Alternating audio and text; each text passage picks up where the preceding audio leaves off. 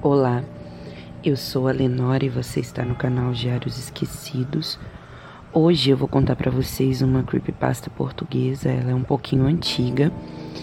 Eu adaptei e se você gostar, eu peço que já deixe o joinha, faça um comentário e me ajude a sair do flop. Bom, vamos lá?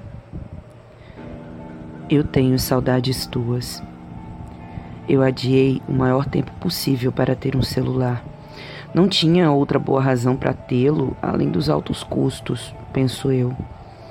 Como eu estava começando a me virar sozinha na vida, não tinha como pagar uma alta conta mensal.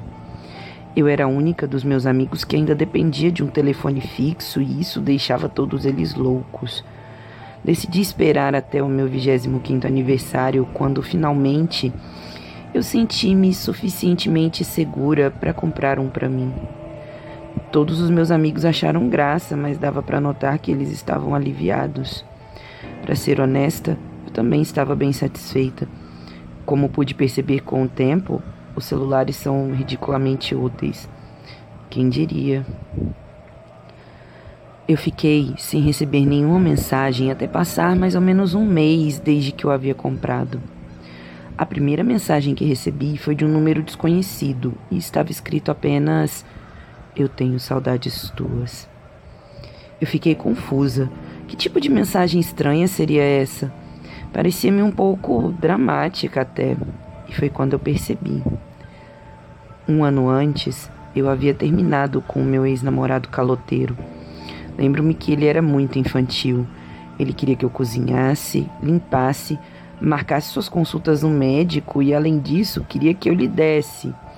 Sim, que eu lhe desse metade do meu salário todos os meses, já que ele não achava necessário ele próprio arranjar um emprego. Eu não devia ter ficado tanto tempo com ele, eu sei, mas eu estava apaixonada e, confesso, ele era um homem lindo.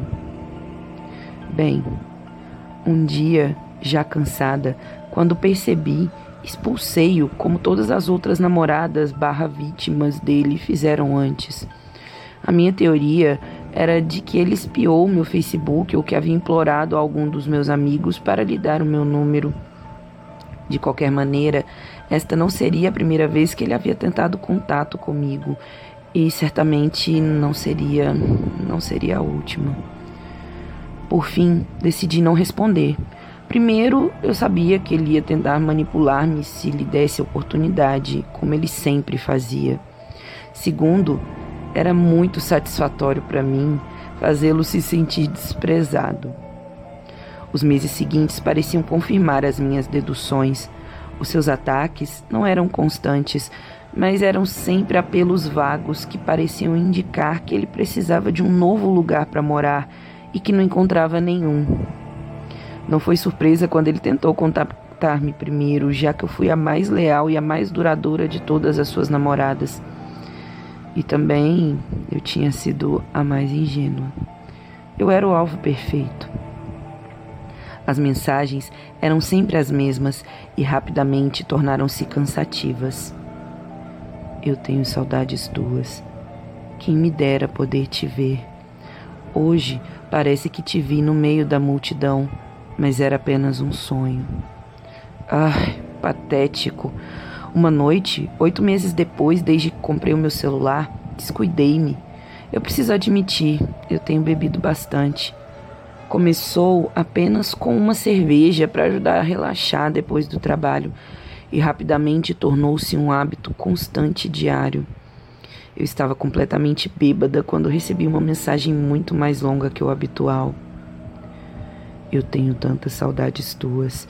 Eu sei que você não lê essas mensagens, mas hoje, mais do que nos outros dias, eu preciso que você saiba o quanto eu te adoro. Eu faria qualquer coisa para poder te ver só mais uma vez. Hoje, mais do que nos outros dias, pensei. Tentei lembrar de dentro das profundezas nebulosas do meu cérebro embriagado. Por que hoje? A primeira coisa que pensei foi que seria o nosso aniversário. Claro, porque não? Seria a oportunidade perfeita para um pouco de manipulação vinda dele. Ele era um cretino, mas era um cretino esperto. Então, tive uma ideia. Ele quer joguinhos? Está bem, então vamos jogar. Eu comecei a escrever e o autocorretor esforçou-se para entender as minhas palavras digitadas através da bebedeira. Respondi: Se quer vir para me ver, então por que não vem logo? E depois eu dei-lhe a entender que sabia que ele estava me stalkeando. Você sabe muito bem aonde me encontrar. Enviei e, com isso, mudei totalmente o meu destino.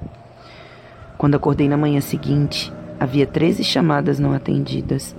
Eu tentei lembrar-me que merda eu tinha feito na noite anterior. Assustei-me quando vi o meu histórico de mensagens e isso fez com que a noite anterior voltasse toda na minha cabeça. Bem, pelo menos eu não tinha atendido o celular, pensei. Silenciosamente, rezei para que ele não me escrevesse ou telefonasse outra vez, mas temia que tinha provocado a sua raiva. Para meu alívio, ele parou de me mandar mensagens. Por uma semana, o meu celular ficou alegremente livre dos seus assédios. Eu estava secretamente satisfeita e até tentei agradecer ao meu eu bêbada do passado pela sua ingenuidade. Na semana seguinte, no entanto, bateram à minha porta. Eu abri e vi um homem com crachá. A sua expressão solene e o uniforme azul contrastava com a luz do sol da manhã. O seu parceiro estava atrás dele, com uma expressão rígida como uma rocha. Eu sentia um frio estranho circular nas minhas veias enquanto eles encaravam-me. Uh, bom dia, senhores policiais. Há, há algo de errado? Perguntei. Sem apresentação, eles convidaram-se a entrar na minha casa. Eu deixei-os sem ter a certeza do que eles estavam à procura, mas certa de que eles não iriam encontrar nada ali. Achei que era engano. Fiquei surpreendida quando começaram a fazer perguntas. Conhece alguém chamada Silence Madison? Fiquei perplexa, completamente confusa. Acho que não. Por quê? Encontramos uma série de mensagens enviadas para o seu celular. Encontramos apenas uma resposta da sua parte. O agente mais novo mostrou um print das mensagens que eu recebia, juntamente com a minha resposta embriagada. Comecei a ter noção da realidade quando o agente mais velho perguntou: Você recebeu estas mensagens? Sim, respondi. Rapidamente completei. Mas elas eram de um número desconhecido. Eu pensei que eram do meu ex-namorado. E foi por isso que mandou essa resposta? Eu estava começando a ficar nervosa. Bem, sim. Achei que iria fazê-lo parar. Eu estava um pouco bêbada, então talvez não tenha sido a melhor decisão. O agente mais velho suspirou. Ai, parece que houve um acidente bastante infeliz. Como assim? Ele respirou fundo e abriu a boca. Bom, vou lhe contar a história. Silence teve um primeiro ano de faculdade muito duro. As aulas eram difíceis, ela não se integrava. Sua vida era um caos de estresse e papelada, e quando ela achava que podia piorar, a sua melhor amiga de infância, Raquel Wagner, morreu num acidente de carro. A morte foi rápida, mas a dor de Silence não. Ela ficou mais reservada ao longo do semestre. A sua família e amigos lamentaram a morte de Raquel, obviamente, mas todos seguiram com suas vidas como de costume. Silence, por outro lado, não conseguia seguir em frente. Não queria deixar a sua amiga no passado. Ela tentou lidar com isso, realmente tentou. Ela tentou mostrar que estava feliz quando ia para as aulas, mas lentamente afogou-se na escuridão que parecia não ter saída. E quando essa escuridão era verdadeiramente grossa, sufocante e insuportável, ela mandava mensagens ao antigo número da Raquel. Um gesto inútil, mas algumas vezes isso trazia-lhe algum conforto. No aniversário da morte de Raquel, quando ela estava no seu pior dia, finalmente teve uma resposta. Se quer vir para me ver, então por que não vem logo? Você sabe muito bem onde me encontrar. Ela tentou telefonar, mas nem sequer recebeu uma resposta da caixa postal. Bom, isso é porque eu não tinha configurado, não tinha deixado uma mensagem na caixa postal. Então, ela fez a única coisa lógica que ela poderia fazer.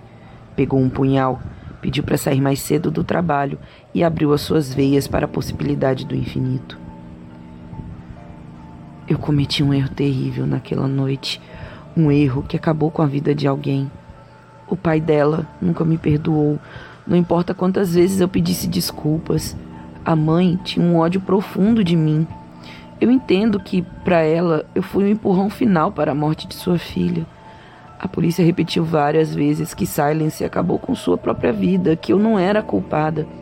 Mas dentro de mim, as sementes da culpa espalharam-se pelo coração, crescendo como ervas daninhas que não davam para arrancar. Passou-se um longo ano. Consegui me recompor e continuar com a minha vida, apesar de ter a sombra da morte de Silence assombrar-me. Não importa o que eu faço, eu simplesmente não consigo esquecer-me dela. Não importa o quão longínquo o incidente pareça. Ontem foi o seu aniversário. Dei o meu melhor para passar por esse dia, fingindo que nunca tinha ouvido esse nome, que não conhecia essa história. Tudo estava bem até por volta das 10 da noite, quando recebi uma mensagem.